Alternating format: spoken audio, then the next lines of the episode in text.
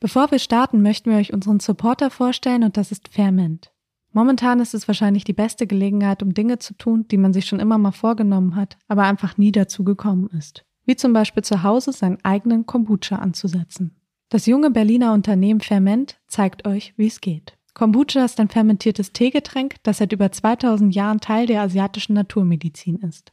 Millionen Mikroorganismen und der prickelnde Geschmack machen den Kombucha so einzigartig. Wenn ihr jetzt denkt, dass sich das gar nicht so lecker anhört, ganz im Gegenteil. Unsere Mägen lieben Mikroben. Durch Mikroorganismen werden fermentierte Nahrungsmittel natürlich länger haltbar, bekömmlicher und entwickeln neue Aromen und Geschmacksdimensionen. Eure Darmflora und Mägen werden sich bedanken. Den Kombucha von Ferment gibt's entweder schon fix und fertig in vier Sorten zu kaufen oder ihr wagt es und braut ihn selbst mit Starterkits für zu Hause. Die müsst ihr nur auspacken, ansetzen und stehen lassen, um ganz easy euren eigenen Kombucha, Joghurt, Kefir, Sauerteig oder Gingerbier zu machen. Dabei ist Ferment 100% bio, vegan und glutenfrei. Mit dem Code Horoskop10 erhaltet ihr 10% Rabatt auf das gesamte Sortiment im Onlineshop unter ferment.de. Dort findet ihr auch alle Produkte, Starterkits und Rezepte für euer nächstes Experiment. Viel Spaß dabei und vielen Dank für den Support an Ferment.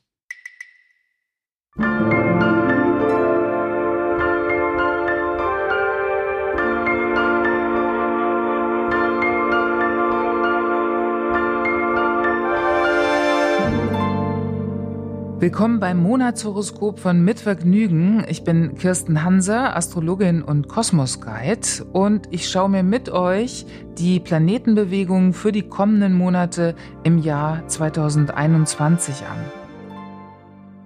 Wo befinden sich die Planeten im Januar 2021 und was bedeutet das? Der Januar 2021 trägt die Überschrift Willkommen in der Zukunft.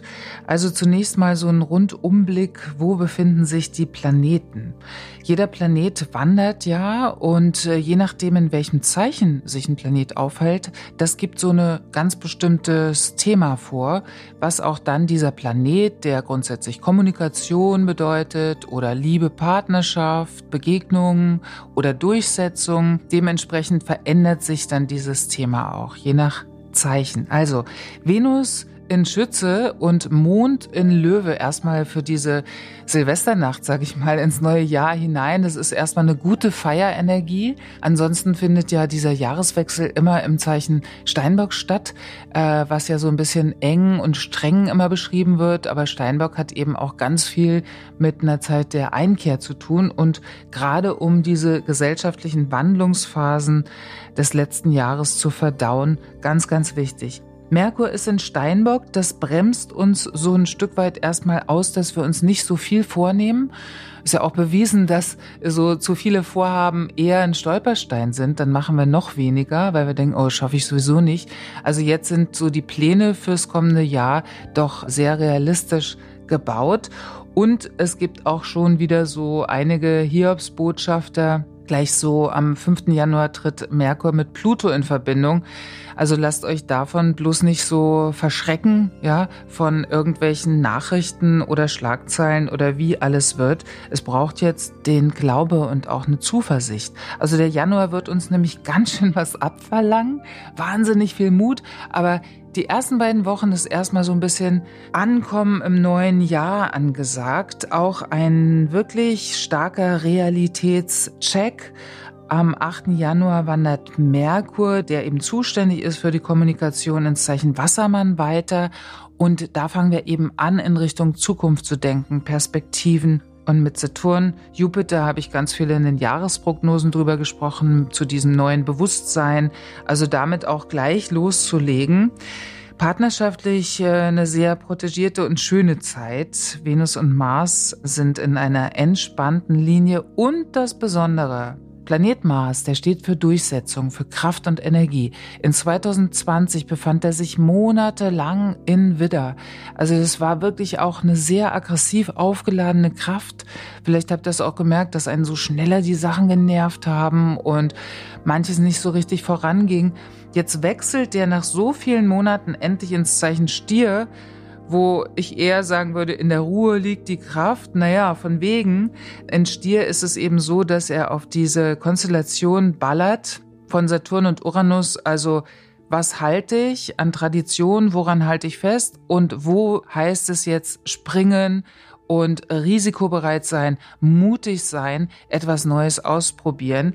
Und das sind so schlagartige Dinge ab dem 13. Januar, ab dem Neumond. Da weht wirklich ein anderer Wind. Dann äh, befindet sich Mars eben in dieser Spannungslinie und es kommt noch eine total verrückte Konstellation dazu von Jupiter-Uranus, wo man denkt so, was? Äh, ja, das Unmögliche möglich machen, soll ich's wagen? Und ich kann euch nur animieren, wagt es. Also es ist ja immer die Frage, Veränderung ist ja nicht das Synonym für Freiheit unbedingt, aber uns noch eine Freiheit zu etablieren und auch in manchen Bereichen, Lebensbereichen frei zu bleiben oder uns auch eine Freiheit zu nehmen, wird ganz wichtig. Also das gleich zu Beginn des Jahres, um genau zu sein, das sind dann der 17., der 18., 19., 20. Januar, wo es wirklich so äh, Sprungfedern braucht, ja, da etwas zu wagen, äh, mutig und risikobereit zu sein und dennoch natürlich, also das finde ich immer ganz wichtig, nicht gegen andere zu handeln damit. Man kann auch alles in Sand setzen manchmal, indem man so, ah, ja, ist mir doch total egal. Also immer noch Verantwortung für den Schwarm behalten, finde ich, ist ein ganz wichtiger Aspekt bei diesem Befreiungsschlag.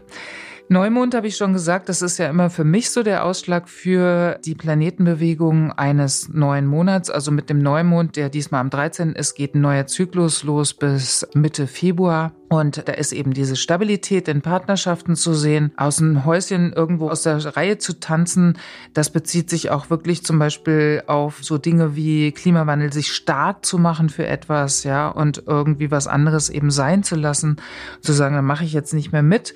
Und dann gibt's eine ganz schöne leidenschaftliche Konstellation ist ja auch immer ganz interessant. Venus ist ja in Steinbock, da lieben wir das Vertraute, auch so das Bewährte, also die Menschen, auf die wir zählen können, die wir eben anrufen, wenn auf einmal irgendwie da alles droht unterzugehen, so ungefähr. Also die auf die 100% Verlass ist. Und diese Venus in Steinbock tritt dann mit Pluto in Verbindung am Vollmond. Und es ist ein echt leidenschaftlicher Vollmond, wo man auch unbedingt die Freundschaften pflegen sollte und die Menschen pflegen, also wirklich es gut mit ihnen zu meinen, die eben einem wichtig sind im Leben. Venus Pluto ist auch eben diese leidenschaftliche Energie und nochmal der Aufruf, anderen nicht zu schaden, finde ich ganz wichtig. Und auch mit Geheimnissen, also die haben ganz, ganz kurze Beine im Januar, also lohnt sich auf keinen Fall. Wichtig ist noch, egal was ihr plant, was ihr vorantreibt, es gibt eine Wiederholungsphase. Ihr habt also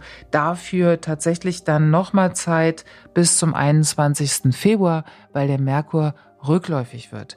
Die Monate, die letzten Monate in 2020 waren ja geprägt von diesem Mars in Widder, wo es um Durchsetzung ging und man gemerkt hat, naja, wenn ich jetzt nur so mein Ding hier durchziehe, klappt eigentlich gar nichts, weil dieser Mars jetzt eben im Januar sich mit Uranus verbindet und da geht es immer um kollektive Themen und auch kollektive Veränderungen die Freischaltung tatsächlich für Veränderungen, für Wagnisse, für Risiko, da gibt's nochmal einen Anzeiger für, weil Planet Uranus, der ne, Synonym Revolte, Reformen, Veränderungen, der wird direktläufig. Es gibt immer Planeten, die rückläufig sind, sehr spannend. In dieser Zeit geht es immer um Integration dessen, was wir neu gehört haben, was wir neu ausprobiert haben.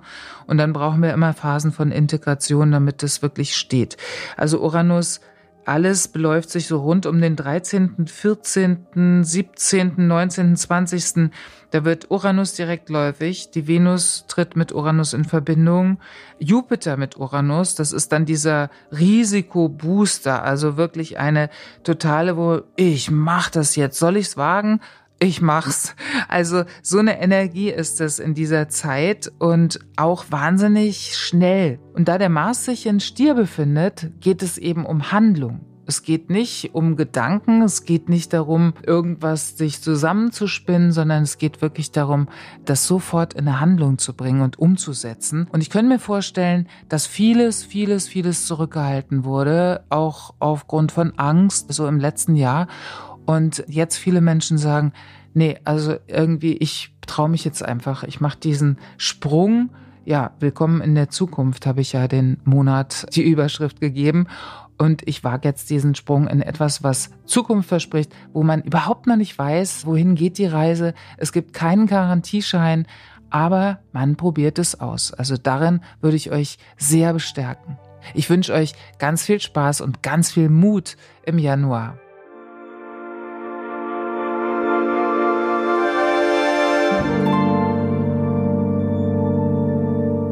Das war das Monatshoroskop von Mitvergnügen. Vielen Dank fürs Zuhören und eurem Interesse an der Astrologie.